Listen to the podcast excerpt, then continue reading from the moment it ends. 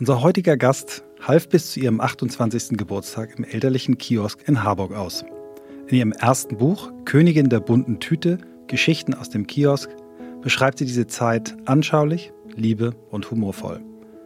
Nach dem Abitur arbeitete sie zunächst als Texterin einer renommierten Werbeagentur, bevor sie zum Hörfunk wechselte. Seit nunmehr zehn Jahren zählt sie zu den bekanntesten Gesichtern Deutschlands, da sie regelmäßig zur besten Sendezeit die Tagesschau im ersten deutschen Fernsehen moderiert. Neben zahlreichen anderen Formaten im Fernsehen ist sie seit kurzem Gastgeberin des Spotify-Podcasts Gute Deutsche. Der Titel ihres gerade erschienenen zweiten Buches lautet Etzi Kizi auf der Suche nach meinen Wurzeln. Wir beschäftigen uns schon nun sehr lange mit der Frage, wie Arbeit den Menschen stärkt, statt ihn zu schwächen. Wie kann ein Thema, das einen so wesentlichen Anteil in unserem Alltag einnimmt, wieder mehr Sinn in unserem Leben stiften? Was können wir tun, damit Führung wieder ein Dienst und Beitrag zur gemeinsamen Sache wird, statt nur die eigene Karriere zu befördern. Wir suchen nach Methoden, nach Ideen, nach Erfahrungen, nach Tools, die uns dem Kern von New Work näher bringen. Und dabei beschäftigt uns immer wieder auch die Frage, ob wirklich alle Menschen das finden und leben können, was sie im Innersten wirklich, wirklich wollen. Ihr seid bei On the Way to New Work. Heute mit Linda Zerwakis. Hier ist das erste deutsche Fernsehen mit der Tagesschau.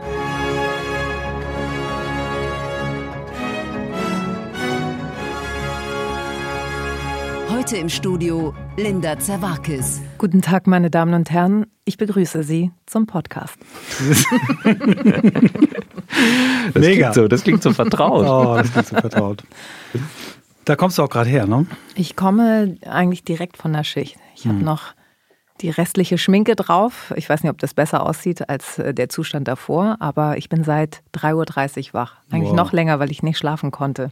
Vor Aufregung, weil man immer denkt, so jetzt wäre aber gut, wenn du schlafen könntest weil jetzt sind es nur noch fünf Stunden.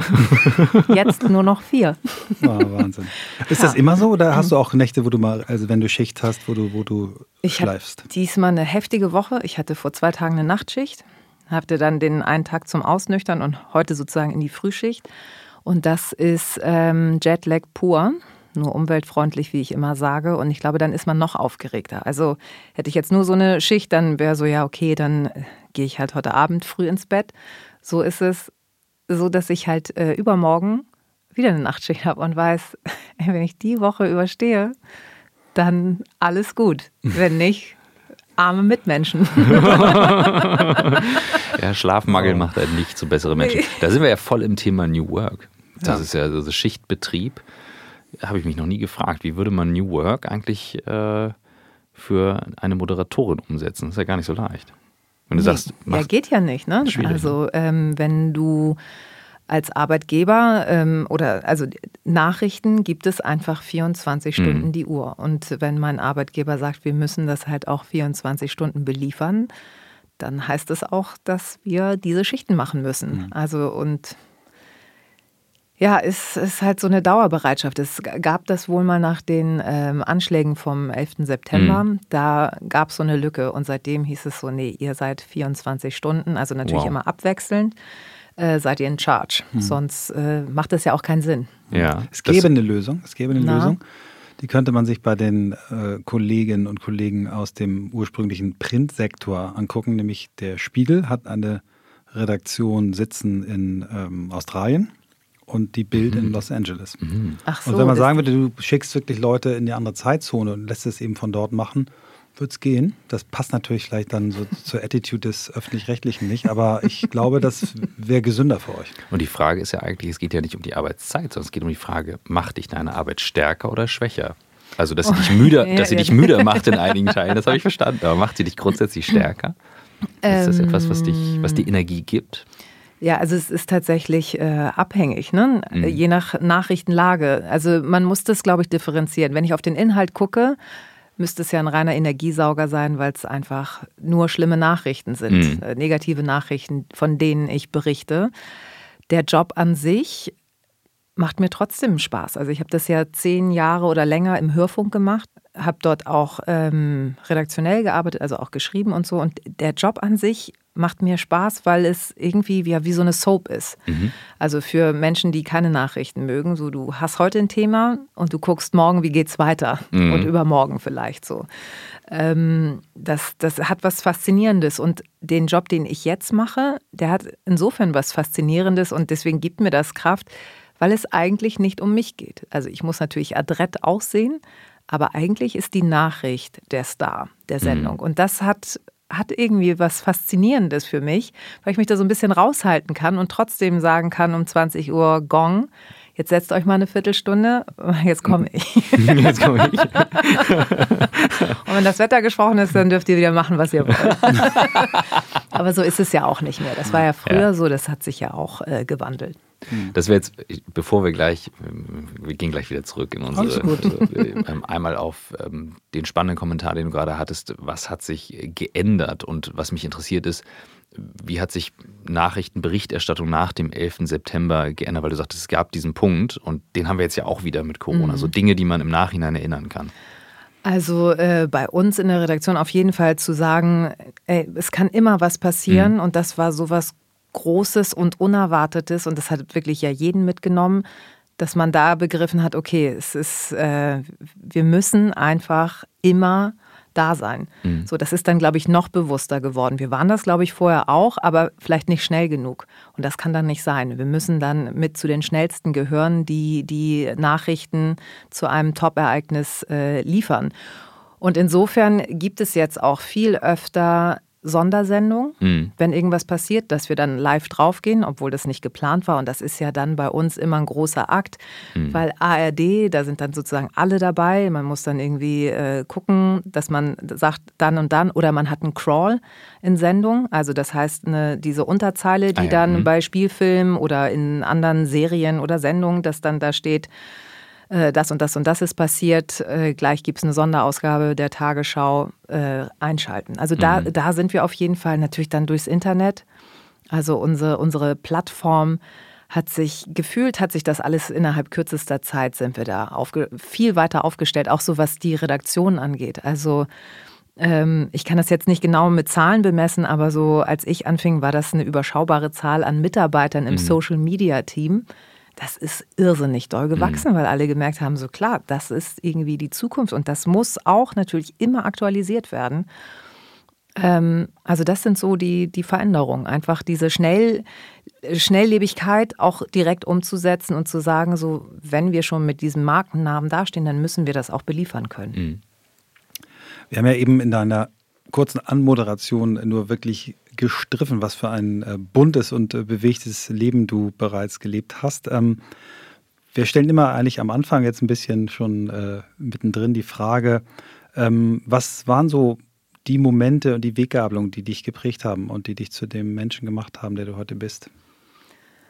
Also der, der erste entscheidende Moment war sicherlich der Tod meines Vaters. Da war ich 14 ähm, und meine Eltern hatten zu dem Zeitpunkt schon den Kiosk den mein Vater eigentlich mehr oder weniger alleine betrieben hat. Und dann musste meine Mutter, die wesentlich schlechter Deutsch sprach und überhaupt keine Ahnung hatte von diesen betriebswirtschaftlichen Folgen, Abfolgen äh, von diesem System allgemein. Also nicht, dass mein Vater da jetzt total, aber immerhin war der in diesem Prozess drin, zu wissen, dann bestelle ich, weil dann habe ich das und das, dann fahre ich in die Metro, das mache ich mit den Zeitungen, Remittenten und, und, und. Das ist ja nicht nur einfach einen Laden aufschließen und dafür sorgen, dass man regelmäßig Ware hat. Also die stand von heute auf morgen vor einem komplett neuen Leben. Und wir als Kinder auch. Also ich habe einen älteren Bruder, der ist acht Jahre älter, der hat studiert.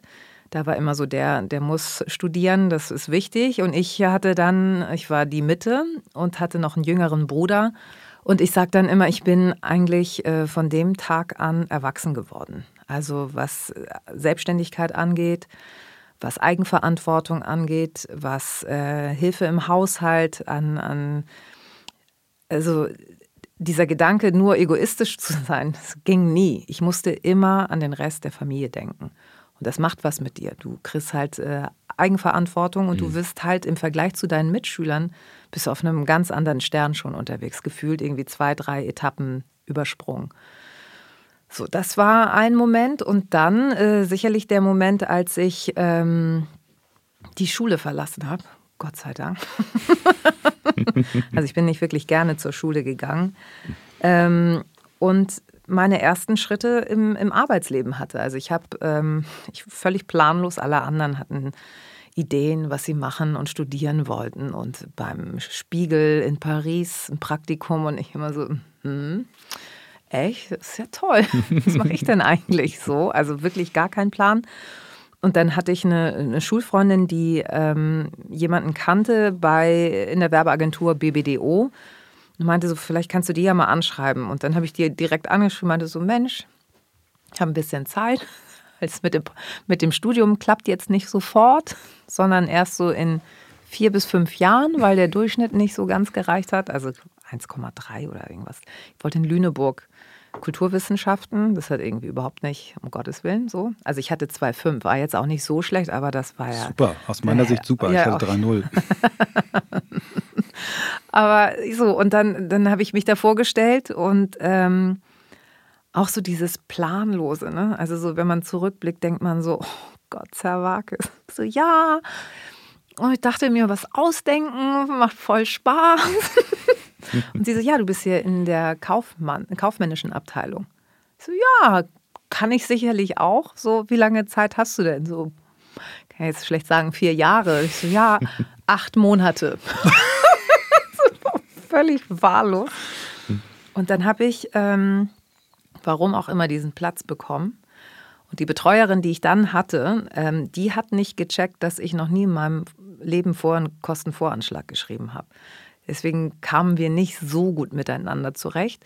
Und ich, äh, es gab äh, damals da eine Kantine, wo wir dann immer mittags essen waren. Und ich habe mich dann immer mit den Kreationsleuten mhm. super verstanden. Und meinte dann auch so, das ist noch der Restrotz aus dem Morgenmagazin, sorry. Den nehmen wir gerne mit. Ja, schön. Wird nicht geschnitten. oh, liebe Hörerinnen und Hörer.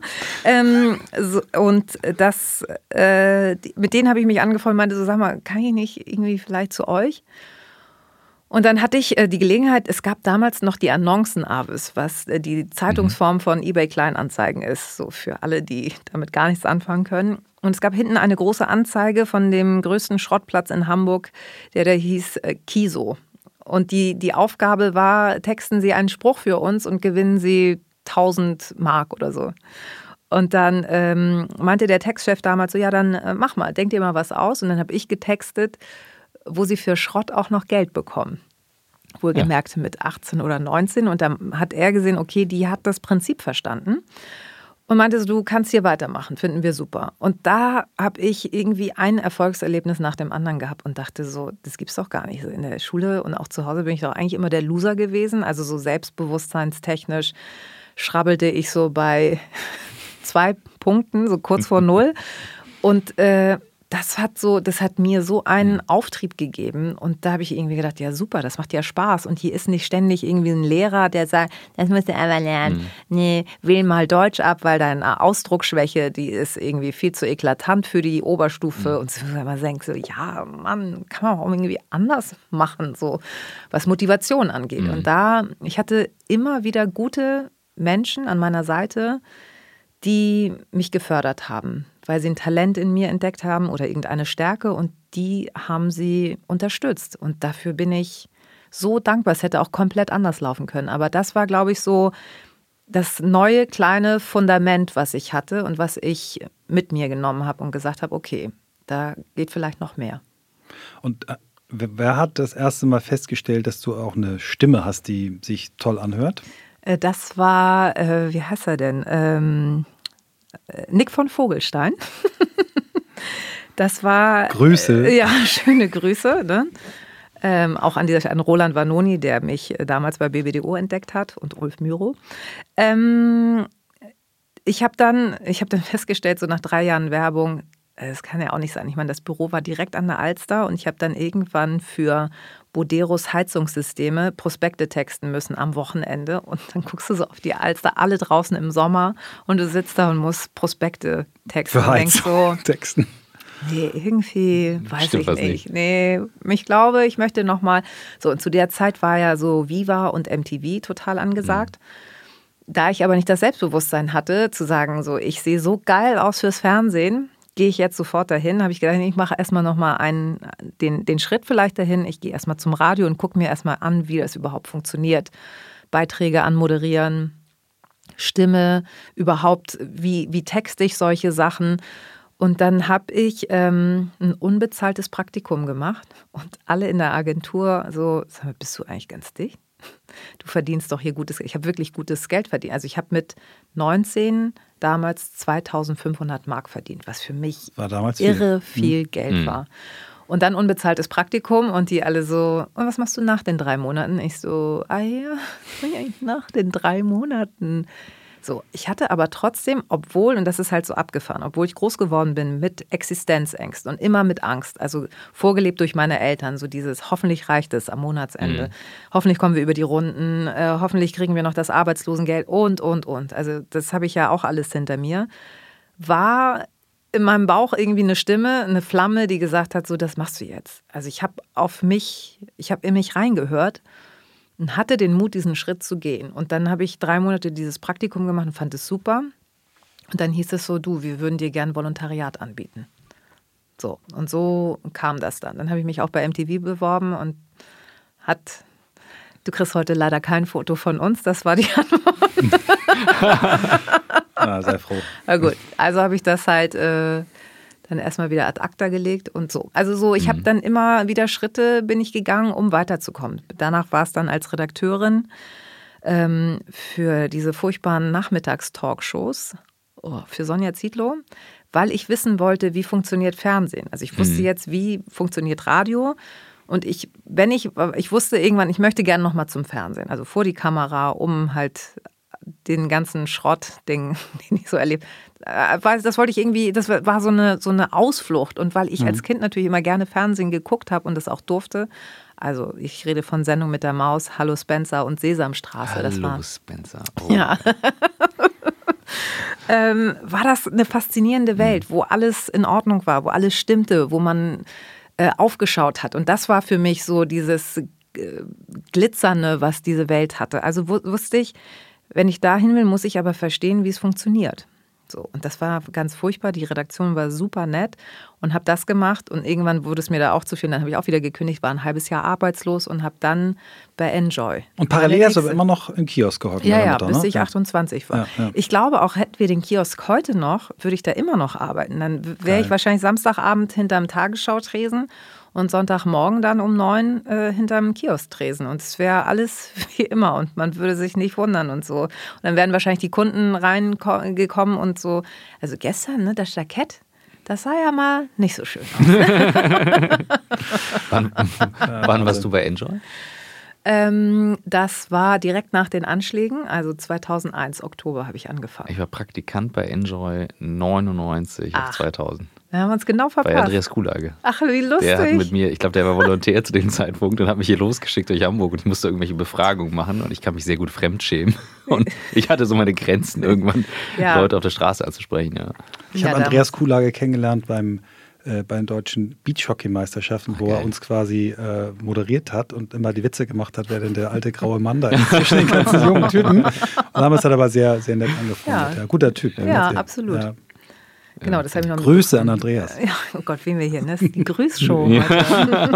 Die vertecken wir da alle. Also das, das Jackett hinterm Kiosk, okay, das, äh, das hm. Bild, ähm, da sind wir gerade hängen geblieben. Das äh, kann ich mir gut vorstellen. Du würdest denn auch mit dem Jackett quasi in den Kiosk Nee, das wahrscheinlich wenn, nicht. Wenn die Schicht so eng so Ja, wenn es so, dann vermutlich. Ne? Oder ja, kurz einer muss dann ja aufschließen. Und dann, dann kam irgendwie das Thema äh, vor der Kamera, so? Ja, das war dann, oh, das ist auch schon wieder ein, ein Zufall. Also ich war dann bei Enjoy und mein ähm, ich hatte da Sprechunterricht. Jetzt wieder schöne Grüße an Alfred Rücker. Das ist der eigentliche Entdecker. Der hatte ähm, nicht nur Menschen beim Radio, denen er quasi das Sprechen beigebracht hat, sondern war auch zuständig für die Nachrichtensprecher damals im Schleswig-Holstein-Magazin, das Pendant zum Hamburg-Journal. Mhm und ähm, meinte so, pass mal auf, heute nehme ich dich mal auf. Ich habe hier so einen neuen Rechner, aber ich weiß noch nicht, wie es funktioniert und eine Kamera. Ich muss dich mal aufnehmen. Du machst ganz normal, sprichst du die Nachrichten, ich nehme dich auf und dann super, so, damit ich mal weiß, wie das Ganze funktioniert. Und die haben eigentlich Männer gesucht in, in Schleswig-Holstein und dann war wohl am nächsten oder übernächsten Tag da und wollte seine Männer da vorstellen, die er aufgenommen hat und hat mich aber nicht rausgeschnitten bekommen. Und da war ich also auch. Durch Zufall. Genau, Lindos Zavakos. So. Und dann meinte der, der Chef dann, wer ist sie denn? So, ja, die meinte, die ist super und so. Und dann bin ich zum Casting eingeladen worden. Die haben mich genommen. Und das war, und damit hatte ich so das erste Mal quasi, so, super. jetzt hier. Das ist so krass. Sie hatten neulich äh, Reinhold Beckmann hier, der auch ja durch Zufall vor der Kamera gelandet ist. Der hat immer, der war Cutter in Köln und hat äh, Fußball geschnitten und hat immer die ganzen Kommentatoren nachgemacht. Stimmt, und dann kam genau. irgendwie ne, Schnellinger. Ausgerechnet, Ausgerechnet Schnellinger. so, und dann äh, Ernst Huberti war das so. Und dann äh, kam irgendwann einer und sagte, hier Beckmann, äh, bei uns ist einer ausgefallen, äh, du machst das jetzt mal. Ja, Wie? Ich mach ne? das mal. Ja, du kannst das doch. Du machst doch hier andauernd alle nach. Und so ist der das erste Mal abgefahren. vor die Kamera gekommen. Ja. Ja, ja das ja, sind cool. dann manchmal diese Zufälle. Und da, ja, und so hat sich das dann ergeben. Ja. Und jetzt bist du seit zehn Jahren eines der schon? Gesichter. 2010, ja. 20, ja, also ja, ja, genau. Also Aber seit 2013, 2013 ja für die 20 Uhr. Ich dachte gerade so, hä? Hm? so alt bin ich doch noch. Nein. Krass, ja. Und ähm, ja, du, damit bist du natürlich wahnsinnig bekannt. Jeder dort, du wirst wahrscheinlich häufig auf der Straße angesprochen, oder? Geht. Also Geht? weil ich ja nicht meinen Kittel, meinen Arztkittel mhm. anhabe, wie ich immer sage. Ne? Mhm. Das, also sehe mich jetzt, ich habe ein T-Shirt an, eine Hose, Sneaker. Das hat im ersten Moment wenig zu tun mit der Frau mit den zurechtgemachten Haaren um, mhm. hinter dem Tagesschautresen. Ähm, das kommt schon, also das, das dann, du merkst es an diesen Blicken, so dieses, mhm. ist das jetzt? Und dann nochmal und dann guckst du zurück und dann so dieses, ach nee, ich habe gar nicht hingeguckt. und manchmal werde ich auch direkt angesprochen, dann manchmal, also mir ist das mal auf dem Markt passiert, so Regen äh, und ich hasse Trekkingkleidung. Ne? Also ich hatte mhm. einen Regenmantel an. Das ist bei mir schon so, okay, Sturmflutwarnung, Untergang und hatte auch Kapuze auf und so. Sie sehen aber heute müde aus. Und ich, Sie wollen mir jetzt nicht sagen, dass Sie mich heute in dem erkannt haben. Das gibt es doch gar nicht. Also so und so, mhm. aber das, das meiste ist immer total wohlwollend, weil ich bin ja jetzt kein, kein Rockstar. Ich bin ja jetzt kein Glashäufer Umlauf der dann wahrscheinlich mit so einer Traube an, ey Klaas, Digga, äh, lass mal ein Foto machen und das machen hier. ey, Zawakis, Alte. Aber, aber wäre aber sehr lustig.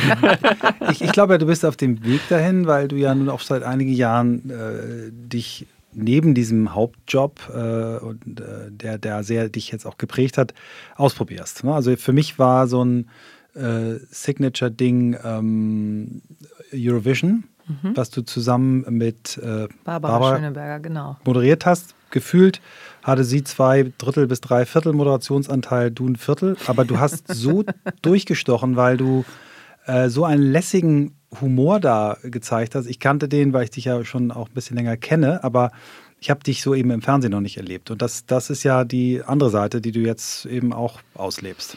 Ja, das, das macht halt Spaß. Das also gehört halt auch zu mir. Ne? Ich kann ja dieses Ernste, das war auch schon beim Radio so, dass mich äh, Freunde danach angerufen haben, meinten so, warst du das eben?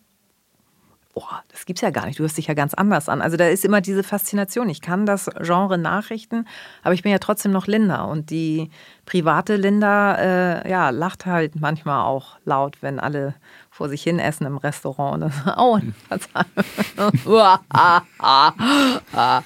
ähm, und äh, ich muss natürlich bis zu einer gewissen Grenze immer achten. Die ist aber wie eingebaut. Also so, mhm. wenn ich jetzt in, in irgendwelche Spielshows gehe oder halt äh, auf Lesereise und so, dann, dann bin ich ich. Und mhm. ich glaube, dass dadurch, dass es so ähm, anders ist, sind die Menschen immer erst so, ich hätte das niemals gedacht. Mhm. Jetzt spricht es sich langsam rum und die freuen sich ja auch drauf würde das irgendwo im Vertrag stehen, dass ich das nicht dürfte, dann könnte ich den Job auch nicht machen. Mhm. So, also ich finde, dafür leben wir im Jahr 2020. Das schöne Wort Authentizität hat auch da, muss auch da im, bei Nachrichtenmenschen muss es eine Rolle spielen, weil sonst ist das irgendwann nicht glaubwürdig. Das finde ich, ich habe das paar Mal als Beispiel, haben wir das schon gehabt, ähm, wenn mich jemand fragt, ähm, welches Medium macht denn auf verschiedenen Social-Media-Kanälen guter Job, dann sage ich mal, guck dir mal die ARD an. Dann sage ich, wie ARD? Dann sage ich, ja, die nehmen den Kontext von dem jeweiligen Kanal, also sei es sogar TikTok oder mhm. YouTube, und passen das darauf an. Und ähm, da sieht man euch ja manchmal halt auch eben in einem anderen Kontext, ohne dass es zu gespielt albern. ist. Das mhm. ist nicht albern, sondern man sagt halt, okay, wir sind immer noch die ARD. Ja, wir machen das so in unserem Rahmen, aber passen es an den Kanal ja. an. Das lohnt sich total anzuschauen. Und da wäre jetzt meine Frage, wie sehr hängt das von euch als Typen auch ab? Weil offensichtlich kommen ja nicht einfach nur Gesichter und sprechen sie bitte den Text, sondern ihr lebt das ja in irgendeiner Form auch. Und das sehe ich jetzt gerade an dem, wie du es beschreibst. Ja, das, also das, das ist natürlich unterschiedlich. Also wenn, ähm, also das jetzt nicht falsch verstehen, Susanne Daubner ist eine klassische Sprecherin. Also die hat das so gelernt. Die hat nicht moderieren. Das, das war, glaube ich, zu DDR-Zeiten. Also die, die ist ja aus der ehemaligen DDR. Und das ist eine äh, gelernte Sprecherin. Mhm. Ihr würde das schwerer fallen, moderierte Sachen zu machen? Mhm. Weiß ich jetzt nicht. Also das, das ist immer so jetzt äh, vom, vom Werdegang her. Mhm. Ähm, und das liegt so ein bisschen in der Natur. Ne? Also das, wir werden gefragt, habt ihr da Lust drauf? Entweder passt es, wenn es mir zu albern ist oder wenn ich denke, nee, das möchte ich jetzt irgendwie nicht machen, dann mache ich das nicht. Also es muss auch schon mit mir irgendwie konform gehen. Aber wie du sagst, da es ja immer in diesem Tagesschau-Rahmen mhm. ist, ist es eigentlich nie total schlimm, mhm. sondern das ist immer noch so an der Grenze, dass man sagt, wir haben ja auch bei TikTok, ich glaube ja über eine Million äh, Follower. Sagt man da noch Follower? Ja? Ja. Oder wie heißt das in echt? Ich habe keine Ahnung, aber okay. ich würde sagen, Follower ist, Abonnenten. geht durch. Ich habe mal, hab mal ein TikTok-Video hochgeladen, das war es auch. Ja, nee, also aber da melde ich mich. Ein paar äh, zigtausend Leute geguckt. Das ist schlagartig 50.000 Aufrufe, das ist ja. irre, also was da ja. abgeht. Ist echt verrückt. Ja, aber da, also da bin ich raus. Ja. Ja, also meine, meine Dinge, Kinder haben mir schon äh, Snap verboten ja. und äh, TikTok. Dein, deine Kinder verbieten dir dauernd alles. Also Oskar, Oskar Moritz, falls ihr das hört, ich würde jetzt mal sagen, entspannt euch eine Runde. Einmal locker durch die Hose atmen. Euer Vater hat den Job, die Dinge auszuprobieren, sag ich jetzt. Das, aber das beste Verbot ist eigentlich kein Verbot. Ich, äh, ich stehe total auf so äh, Frotte-Poloshirts. Mhm. Und meine Kinder sagen, Papi, das kannst du gerne anziehen, aber nur bis du sechs Jahre alt bist. das ist nicht verbieten, aber das ist irgendwie ziemlich klar machen. Gute Ansage, das, ist, ne? das ist so wie, wenn man sich mal jung fühlen will, ein Eis essen gehen, sich selber belohnen. Einfach, oder so wie ich Skateboard fahre. Ja. So ist es so. Ja, das finden sie auch total peinlich. Finde ich völlig in Ordnung, dass sie es peinlich finden. Ich übrigens auch. Ja, ist okay. ähm, ja, wir, ich würde gerne noch die, die anderen Medien, die du jetzt bedienst, auch nochmal streifen. Das Thema Buch, also dein erstes Buch, äh, hatten wir auch das große Glück bei uns in der Agentur mal eine Lesung von dir zu bekommen, die echt irre gut ankam. Wann entstand so der Wunsch zu schreiben? Das war gar nicht mein Wunsch. Ich war in einer Hör, äh, also in einer Hörfunksendung bei der, in der Hörbar Rust. Äh, von Bettina Rust mhm. ist das eine ähm, Radiosendung beim RBB. Da ein Gast bringt mhm. Musik mit und dann unterhält man sich und da habe ich halt so ein paar Geschichten aus dem Kiosk erzählt. Und dann rief mich eine Woche später eine Lektorin vom Rowold Verlag an, meinte so, ich habe quergelegen, das ist ja so lustig, schreiben Sie doch ein Buch. Und ich so, witzig, wie, wie soll das denn gehen? Dann habe ich die einfach ein Jahr ignoriert und die ist hartnäckig geblieben. Die hat dann nochmal dann war ich so, ja, aber gute Frau, ich schreibe ja Nachrichten. Nachrichten ist kurze, knackige Sätze und nicht so dieses, ja, ich ging über die Straße. Und sie so, ja, aber du musst ja beschreiben, was hast du dabei gesehen? Ja, es geht doch am Ende darum, dass ich auf der anderen Straßenseite bin oder nicht. Sie so, ja, und so. Ich so, ja, deswegen haben wir ein Problem. Und dann ähm, habe ich aber mich trotzdem mal so besonnen mich mit meinen äh, Geschwistern unterhalten und einfach mal so ein bisschen mitgeschrieben. Und dann sprudelte das. Also das, da, da war klar, okay, das ist irgendwie. Und dann habe ich das ja zusammen mit meinem Mann geschrieben. Also der hat mir geholfen. Der kann dann noch schön, also der hat die Blumen dazu gepackt. Ich habe angerichtet und er hat noch so ein bisschen Deko. Super. und es war irgendwie ein schönes äh, Projekt. Und ähm, ja, das, das zeigte dann schon so zumindest. Ähm, die andere Seite, was auch noch geht. Das war aber gar nicht der erste Gedanke, sondern man ist dann ja einfach so stolz auf sich, dass man so ein Buch vor sich hat, wo, wo, irgendwie der Name draufsteht, wo ein Bild von einem drauf ist und kann es selber gar nicht glauben. So. Und dann ging es ja auch noch los mit Lesereisen. Das hatte ich ja auch alles gar nicht auf dem Schirm, weil ich dann ja auch äh, nochmal ein Kind bekommen habe und dann echt so, äh, wann soll ich denn das noch machen? Aber gut, so irgendwie kriegt man es ja doch alles hin und das war schön. Und dann ist die Idee gekommen, dann war so die Frage so, ja, kriegst du denn vielleicht noch mal ein zweites hin? Und dann wusste ich ja zumindest, wie dieser Ablauf ist und habe dann erst ein bisschen ja gesucht nach dem Thema und dann kam ja meine Mama quasi mit ihrem Tagebuch und meinte so, Linda, ich schreibe jetzt auch Bücher. ich so, hä, wie? Ja, und die hat dann sich irgendwann äh, die Mühe gemacht, quasi ihr Leben, also so ihre wichtigsten Jahre, ihre Jahre in Griechenland, an die sie sehr häufig und auch gerne zurückdenkt, hat sie aufgeschrieben, alles auf Griechisch, handschriftlich. Und das habe ich mir dann so wow. peu à peu durchgelesen und habe irgendwie gedacht, so ja, die braucht ein Denkmal, der, der setze ich jetzt mal eins. Ja, so krass. Also ich hab, bin jetzt halb durch, es ist wirklich irre. ähm, du tauchst da sofort ein, bist in der griechischen Kultur und, und das ist äh, echt toll. Also, Dankeschön. Groß, großer ja. Fan. Schön. Also deine Bücher sind Familienprojekte, wenn ich das so raushöre. Ja, das und dieses generationsübergreifende, mhm. also äh, da ist wieder dieses, ich mag ja eigentlich nicht so gerne dieses Wort für einen Migrationshintergrund und mhm. dann merkt man, also ich meine, damals passte es, weil es da war die Finanzkrise und es war so, oh Gott, jetzt bringe ich auch noch ein Buch raus aus mit griechischer Familientradition und habe einfach erzählt, wie ich groß geworden bin, auch bei einer deutschen Tagesmutter und was, was sich so bei uns abspielt. Und da haben sich ganz viele wiedergesehen. Mhm. Also sowohl Griechen als aber auch Deutsche, die sagen, wir haben so viele griechische Freunde oder wir kennen das noch, als die ersten Griechen damals nach Deutschland gekommen sind als Gastarbeiter und so weiter. Und ähm, habe damit quasi so ein Thema angestoßen und jetzt dann im Nachhinein gemerkt, äh, also ich bin ja, das ist ja das Ding, ich bin ja zur Tagesschau gekommen. Und wenn man dann offiziell, äh, offiziell die 20 Uhr Sprecherin wird, dann hieß es ja nicht nur Linda Zerwakis ist die neue Sprecherin der Tagesschau, sondern Linda Zerwakis ist die erste Sprecherin mit Migrationshintergrund und war dann auf einmal so gefühlt die Vorzeigemigrantin und dachte so, das kann ich ja gar nicht leisten, weil ich mhm. hatte nie Probleme, das bitte nicht.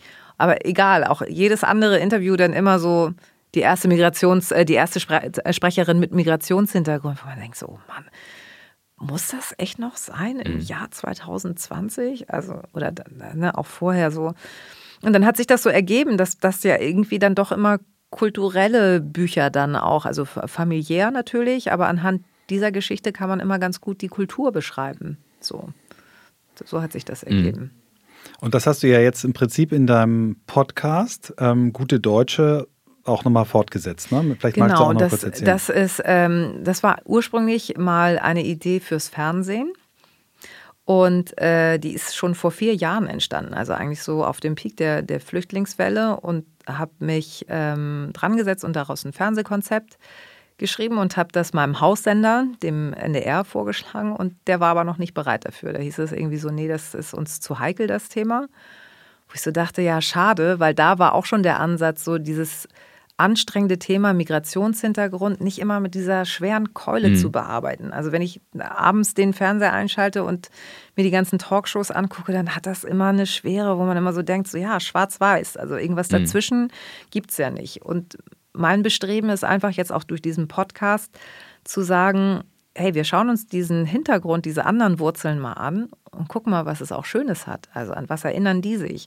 Also ich hatte zum Beispiel Salva Humsi da, die über Syrien spricht, weil sie Halbsyrerin ist, die auf einmal mit Gerichten, mit Düften, mit Gastfreundschaft kommt und bei mir auch komplett andere äh, Filme im Kopf freigesetzt hat, weil ich natürlich Syrien auch in erster Linie erstmal mit Bomben, mhm. Assad und, und, und verbinde und einfach immer nur mit Katastrophenmeldungen. So. Und darum geht es. Also einfach so, was macht das mit ein? Ist es nicht auch eine Bereicherung, noch eine andere Kultur in sich zu haben? Was für Probleme hatten die aber auch?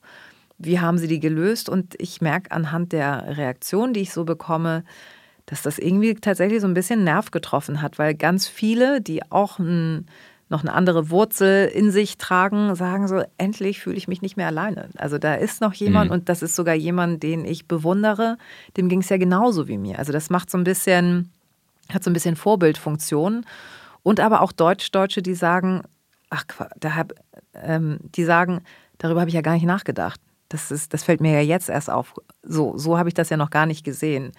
Also ein größeres Kompliment kann man mir gar nicht machen. Würdest du sagen, dass vielleicht sogar das Medium Podcast noch geeigneter dafür ist, weil es durch, also was du gerade beschrieben hast, diese Düfte, die Gerüche und so, wenn man das beschreibt, ist ja wie so ein Film im Kopf, den jeder für sich selbst ja. abspielt, wo Fernsehen ja doch wieder ein, ein, Bild vorgibt, ein Mensch vorgibt und ganz schnell auch in Schubladen. Ja, ich glaube auch, dass ähm, die Nähe intensiver ist zum mhm. Gast. Ähm, beim Fernsehen bist du so in, in dem Moment, wo du Kameras siehst, denkst du wahrscheinlich eher drüber nach, was du sagst. Das und wie kommst du rüber und wie wirkst du? Ja, ne? genau. Mhm. Dann geht es um, ums Aussehen und so. Und so ist man sofort in der Geschichte drin. Mhm. Äh, ich, dann, man sieht, ob man miteinander klarkommt. Ich kann aber meistens ja auch, dadurch, dass ich ja auch diesen Migrationshintergrund habe, eher auf Themen eingehen, weil ich die selber vielleicht erlebt habe. Und wie gesagt, die, die Nähe ist eine ganz andere als im Fernsehen. Und vielleicht sollte das alles so sein. Ja, und ich glaube auch dein Humor kannst du natürlich auch in so einem Medium wunderbar. Es wird dann drin gelassen. Ja, ne? ja. Also, mhm. und ich, ich kann es natürlich selber gar nicht mehr hören und denken, habe mich auch letztens entschuldigt, auch wenn es so, sorry, ey, meine Lache. Und dann, ja, aber wenn man sich immer nur so, ah, ah, ah wie schon wieder, ne? Der, denkt man so, oh Gott, Zerwakis, ey. Halt die Goschen.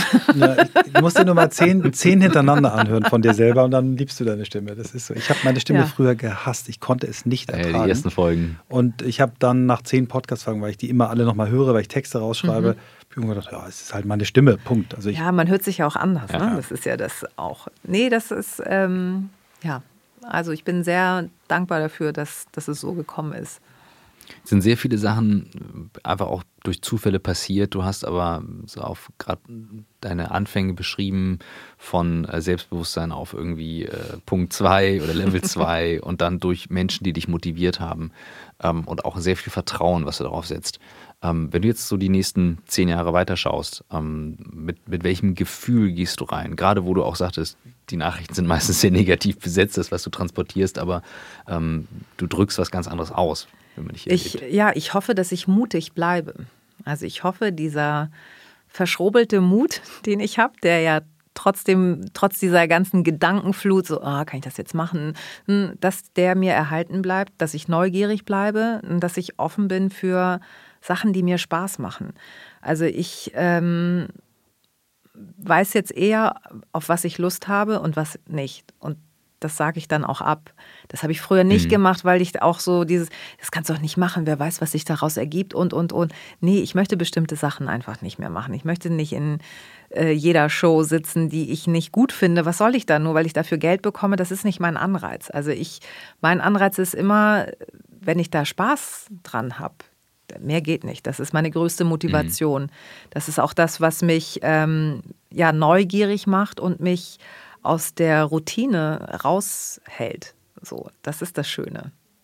Wie würdest du sagen, sollten Kinder jetzt auch in Zukunft, meine sind ein bisschen jünger, aber mit Medien umgehen, mit denen wir aufgewachsen sind und wo ich sage, ARD ist für mich auch immer so ein, so ein Einnorden an, okay, richtig, falsch, gibt es bestimmt Menschen, die das anders sehen würden, aber es ist ja wahnsinnig schwer für, für junge Menschen, für Kinder sowieso einzuordnen, was ist jetzt mal so ein, so ein Normwert. Ich glaube, bei Verena Paus hatten wir das im Podcast mhm, mal diskutiert. Ja.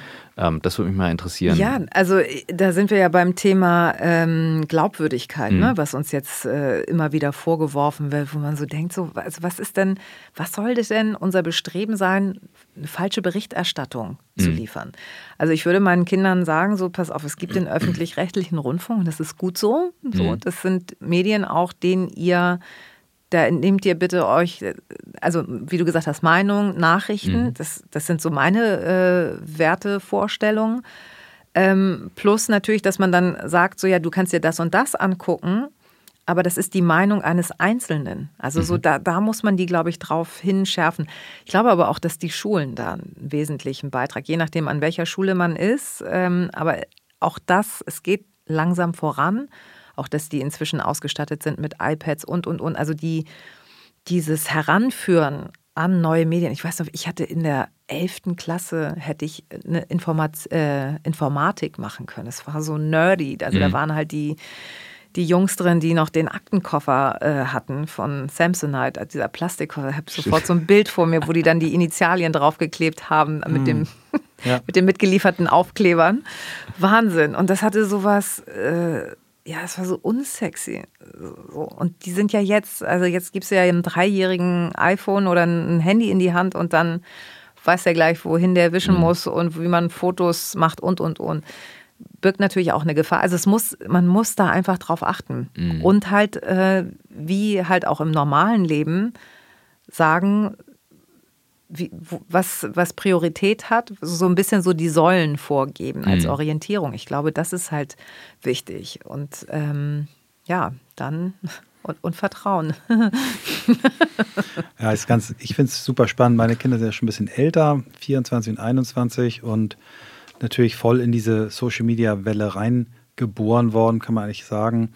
Und ich merke aber immer wieder, wie die sich selber abgrenzen. Ne? Also wenn wir zusammen beim Essen sind, dann legen die ihre Handys in die Mitte und sagen, hier Mami, Papi, auch hinlegen in die Mitte. Und wer als erster zugreift, äh, zahlt eine Runde. So. Oh, ernsthaft? Ja, das machen die. Und äh, jetzt hat der Jüngere, hat jetzt uns gerade den Link geschickt zu dieser neuen äh, Netflix-Doku ähm, über ah, Social, Social, Media, Media. Ne? Mhm. wo es extrem kritisch mit mhm. äh, ehemaligen Leuten von und Papi, musst du gucken, ist der Hammer und so krass. Und ähm, wo die quasi, weil sie eben Digital Natives sind, uns äh, Älteren auch äh, schon Hinweise geben. Ne? Ich weiß, mein, der Jüngere, mit dem war ich in New York, hat ein Praktikum bei uns da gemacht. Und der redet relativ wenig, aber wenn der was sagt, dann hat das immer so Bedeutung. Ne? Dann sagt er, gehen wir so eine halbe Stunde jeden Morgen und dann sagt zehn Minuten, sagt er das erste Mal, sagt er, Papi, du, du postest zu viel. Ich so, okay. Was meinst du denn wäre richtig? Und zwei Minuten später einmal pro Tag. Ja, aber dass, ne, dass die in, in, dem Alter schon eine Haltung haben, ja, ja. das hatte ich halt nicht. Und ich glaube, das geht halt viel früher los und da sind die auch weiter und vielleicht ist es auch besser so, weil du, ich glaube, also wenn du dir, ich bin einfach so gespannt jetzt auf den Wahlkampf nächstes Jahr. Mhm. mhm.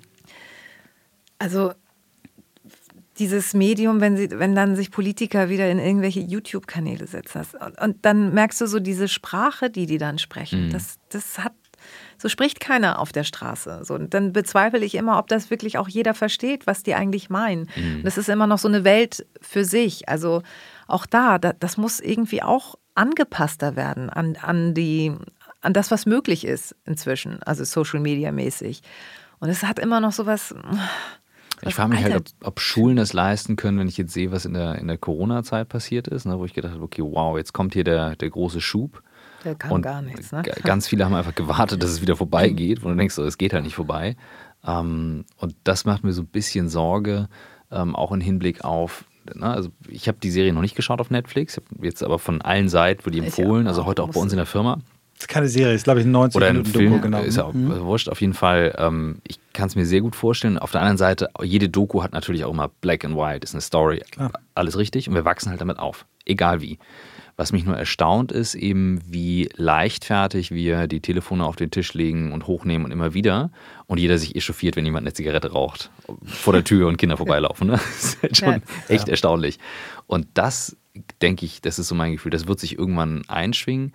Aber ich finde es natürlich spannend, von dir zu hören, die eben ein Gesicht ist, das Vertrauen auch aufbaut und ne, wo Menschen dran sind, wo man merkt, diese Regel, Menschen wollen Menschen sehen und Menschen vertrauen anderen Menschen, ja. scheint dir zu gelten. Sonst könntest du ja Folien dahin legen oder Videos abspielen, aber ja, das passiert das, ja nicht. Das stimmt. Ja, und das, das wäre halt die Frage, ne? was, was würde passieren, wenn es eine reine Nachrichtensendung ist, also wo du quasi nur immer irgendwie ein Bild hast du bist aus dem Off. So, mhm. Man würde dann ja Maskenbildner sparen, man mhm. würde sich die Kleidung sparen und, und, und. Würde das funktionieren? Nein, du brauchst jemanden, glaube ich.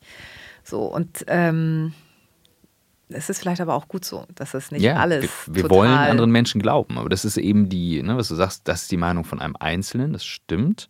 Und trotzdem hast du eben Leute, die glauben, die wollen auch diesem Einzelnen glauben. Also das ist, ähm, das ist wirklich so, wir wollen ja manchmal Dinge glauben, hoffen und so weiter. So, manchmal sind es halt die Falschen, wie wir ja jetzt auch bei einigen Menschen feststellen, mhm. dass das irgendwie, und das ist halt das Gefährliche. Also da habe ich so ein bisschen Angst vor, dass natürlich durch diese Schnelllebigkeit ähm, auch natürlich Menschen viel schneller erreicht werden von den in, Anführungsze äh, in Anführungszeichen Falschen. Mhm.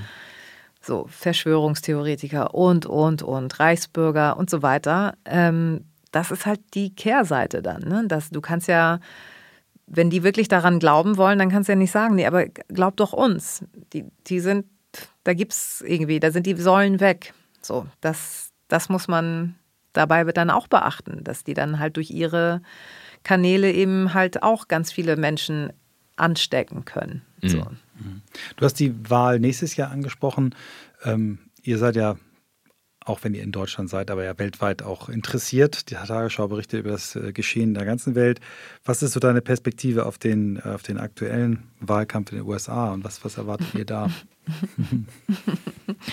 ja, da kann ich nur hoffen. ohne, Na wieder, ohne, ohne Namen, ohne Namen zu nennen. Also da, auch da werde ich mich äh, neutral verhalten. Ähm, ich gucke da natürlich mit Sorge hin. Also ich sag mal so, ich musste am Anfang echt schlucken, als ich als Quelle Twitter genannt habe. weil sich der US-Präsident immer mhm. darauf bezog, sagte auf Twitter. Also der, der, sagte nicht auf einer Pressekonferenz oder und das fand ich total befremdlich. So dieses, und das ist jetzt Standard. Also wenn der was auf Twitter mhm. raushaut, dann ist das unsere Quelle. Und das hatte so was Unseriöses am Anfang. Aber hey, das ist ja der US-Präsident.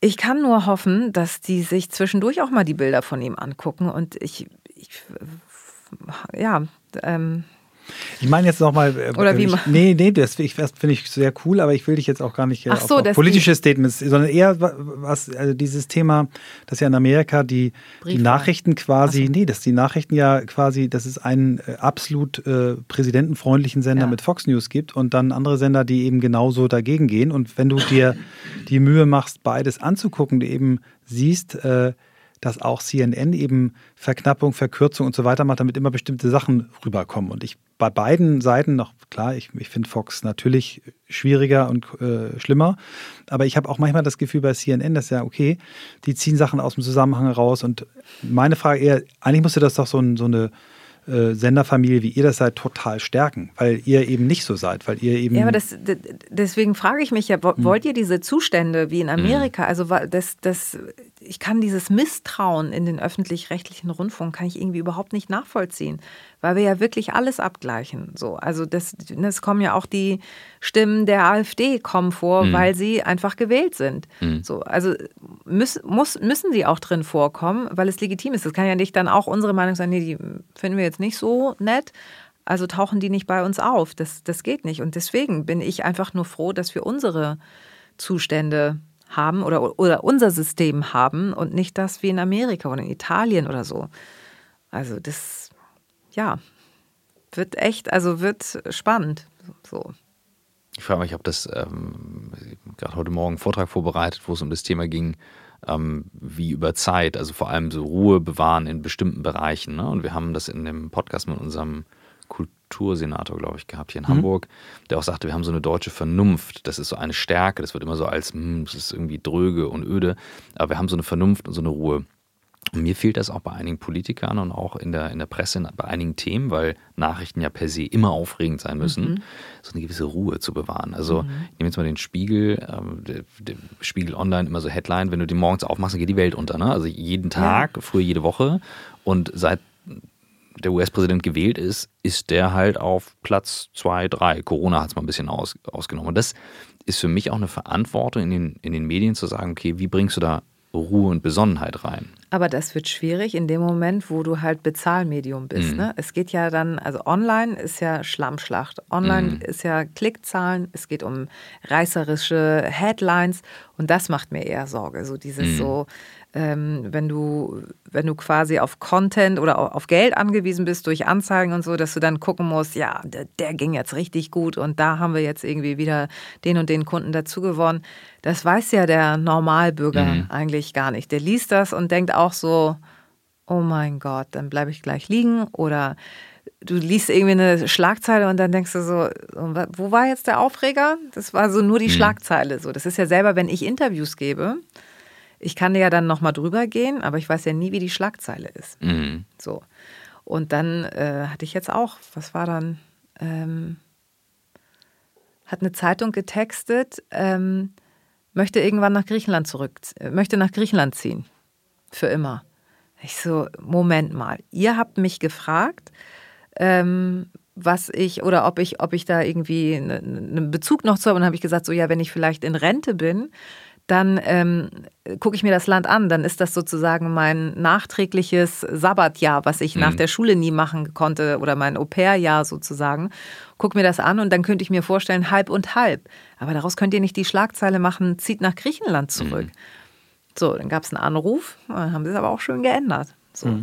Also das, das, das, das, das meine ich halt, ne? Mhm. So dieses, dann dachte ich auch so, in was für eine Ecke wollt ihr mich jetzt drücken? So nach dem Motto, ist hier groß geworden, hat hier das komplette deutsche System ausgenutzt und danach geht sie doch nach Griechenland. Mhm. Wollt ihr das? das? Das ist nicht mein Leben. Ich bin gerne und dankbar, dass ich in Deutschland leben darf und liebe Deutschland. Ich liebe meinen Hamburg und das ist meine Heimat. Mhm. Also textet nicht so einen Scheiß. Sorry. Word. Ja, sehr cool. So, jetzt äh, bin ich hier der Timekeeper. Ja, dann stelle ich die Frage, die jetzt kommt, wenn du auf die Uhr guckst. Ähm, jetzt hast du diese, diese fast tägliche Auseinandersetzung mit den schlimmen Nachrichten, auch mal schön, aber ja mit vielen schlimmen Nachrichten der ganzen Welt. Du bist also quasi immer up to date. Ähm, wie grenzt du dich ab? Wie holst du dir, sagen wir, positive Inspiration? Was, was beeinflusst dich noch so außer dem, dem Scheiß, der in der Welt passiert? Ist, äh, ich sag mal, mein, der Alltag, ne? Der verfickte wollte ich jetzt nicht sagen. Der, der, der dröge, olle Alltag, der mhm. holt mich da raus. Ich, ich muss mein Leben organisieren. Ich bin Mutter von zwei Kindern. Ich glaube, jeder, der Kinder hat, weiß, so dieses, sorry, liebe Welt, das ist nicht schön, was ihr da macht. Ich mache das jetzt hier eine Viertelstunde mit euch, mache es nachher auch nochmal in den Tagesthemen. Strengt euch mal an, dass es besser wird, aber ich muss morgen, ich weiß nicht, ich muss heute noch irgendwo Brot kaufen, weil ich morgen früh Schulbrote zu schmieren habe. Und ich weiß nicht, ob ich es noch zum Bäcker schaffe. Das sind dann meine Sorgen. Und das, das so bescheuert sich das anhört. Aber das hilft mir, wieder in diese in meine Alltagsroutine zu kommen. Wenn ich in den Nachrichten bin und es ist ein äh, Thema wie zum Beispiel jetzt Moria auf Lesbos, das lässt mich natürlich nicht mhm. kalt. Ich versuche mich dann in der Sendung selber, darf ich keine Emotionen zeigen, weil das steht mir nicht zu und ich finde, das gehört da auch nicht rein. Also das ist dann sozusagen äh, auch wieder der, der Profi in mir. Ich gucke dann weg, während der Beitrag läuft und ähm, bin abgelenkt, indem ich mich zum Beispiel schon einlese mit der nächsten Meldung ähm, und dann hoffe einfach, dass der Beitrag ein Ende findet und gucke da nicht hin, ähm, um einfach nicht emotional zu werden. Und dann, es gibt auch Tage, muss ich auch gestehen, wo ich zwei, drei Tage überhaupt nichts mitbekomme, weil ich in meinem eigenen Kosmos mit von der Schule abholen, zum Sport bringen, dies und das, ach ja, vorkochen, dies noch machen, ach, wir sind da noch verabredet. Also das, das ist mein Alltag. Mhm. So, und da ist dann manchmal für Herrn Trump oder für, für die ganzen anderen Herren. Anderen, genau. Damen. Hierarchen. Ja. Äh, oder für diese anderen Menschen, die manchmal in meiner Sicht nicht so viel Gutes verzapfen. Kein Platz. Mhm. Sorry, Donald. Das ist die Headline. Sorry, Donald. Geil. Okay, got it. Ich kann, I can feel it. I can feel it. Das ist richtig das, gut. Ja, Und aber das ist die, das ist wirklich wahr. Das hört sich ja. ein bisschen brachial an, hm. aber es ist nee, so. das ist, das, äh, das, macht, das macht was. Dann, äh, Michael, du darfst. Gucken wir nochmal einmal in die Zukunft. Wenn du so eine Art Bucketlist haben würdest oder vielleicht auch eine hast, wenn du drei Dinge dir noch wünschen darfst. Also einmal, was du noch lernen möchtest, was du noch erleben möchtest und was du vielleicht irgendwann mal geben möchtest, zurückgeben möchtest. Was wären die drei Sachen, die dir da so spontan einfallen? Also ich würde gerne noch erleben, dass wir das mit dem Klimawandel auf die Reihe bekommen. Also das hätte ich nie gedacht, weil ich noch in so einer Generation groß geworden bin, wo das Bonbonpapier aus dem Fenster, aus dem Autofenster geworfen wurde. So Hauptsache, es liegt nicht im Auto selbst und mir das wirklich ähm, Sorgen macht. Also gerade wenn ich auch nach Brasilien gucke und da ist ja der andere ältere Mensch, der da über das Land regiert, äh, Bolsonaro, der den kompletten Amazonas gefühlt abholzen lässt, wo man so denkt, aber bist du eigentlich noch ganz dicht? Denk doch mal, so dieses nicht weiterdenken. Und da habe ich dann einfach so ein Schuldgefühl meinen Kindern gegenüber, in was für eine versaute Welt ich sie hineingeboren habe und ob wir das noch hinkriegen. Das ist das eine. Ich selber würde gerne endlich mal richtig gut fluently Englisch sprechen. also das kann ich nicht gut. Ich, ich habe immer noch mein Schulenglisch und das ist, ich merke das bei so vielen Veranstaltungen, auch so Jüngere, die, die vor dir stehen, wo du echt denkst, so, boah, ist das peinlich. Ich, äh, so sorry, but uh, I have to leave now. Sehr schön. Und was war es noch? Was ich du zurückgeben möchtest, vielleicht geben möchtest. Ja, entspannt, entspannt halt. Entspannt euch alle mal. Kommt mal runter, besinnt euch mal auf die schönen Dinge und hört mal auf, Kriege zu führen. Es bringt doch eh nichts. Also das wäre so ein Ratschlag Sehr von schön. mir, von Sehr der gut. kleinen Linda Zerwakis, an alle Spinner, die, die in einigen Ländern, die die Länder da regieren, wo man denkt so, ey, was ist eigentlich los mit euch? Mal gucken. Sehr also, I, I have to translate, ne? So, stop war, you Spinner. Sehr schön. Das lassen wir genau Linda. Vielen, vielen Dank. Wann können wir dich, äh, machst du Lesereise wieder oder gibt es das jetzt digital? Wie ja, Lesereise müsst ihr mal gucken auf meiner Seite tatsächlich. Ich glaube, äh, lindazerwakis.de, da sind, ist, ist der aktuelle Tourplan. Es wurde ja wahnsinnig viel verschoben wegen Corona. Ich habe selber den äh, Überblick ein bisschen verloren. Das meiste wird ins nächste Jahr verschoben und dann hoffen wir einfach, dass es äh, ja, auch da entspannter zugeht. Und dann ähm, lese ich das, was ich am besten kann. Sehr schön. So, und jetzt gleich Schulbrote machen, Schuh, einkaufen, Schuh, vorkochen. Ja, genau, vorkochen, wenn es denn. Ach so, kochen wollte ich eigentlich auch mal lernen, aber ich habe da einfach keinen. Ja, äh, oder beim richtigen Lieferdienst bestellen. Das kann ich auch ganz gut. Sehr schön. Vielen, vielen Dank für die Stunde mit dir. Das hat echt Spaß ich gemacht. Ich zu danken. Ja, vielen Dank großartig. für die Einladung. Das war sehr schön bei euch. Danke. So, mein lieber Christoph, ähm, wie immer an dieser Stelle, was hast du mitgenommen?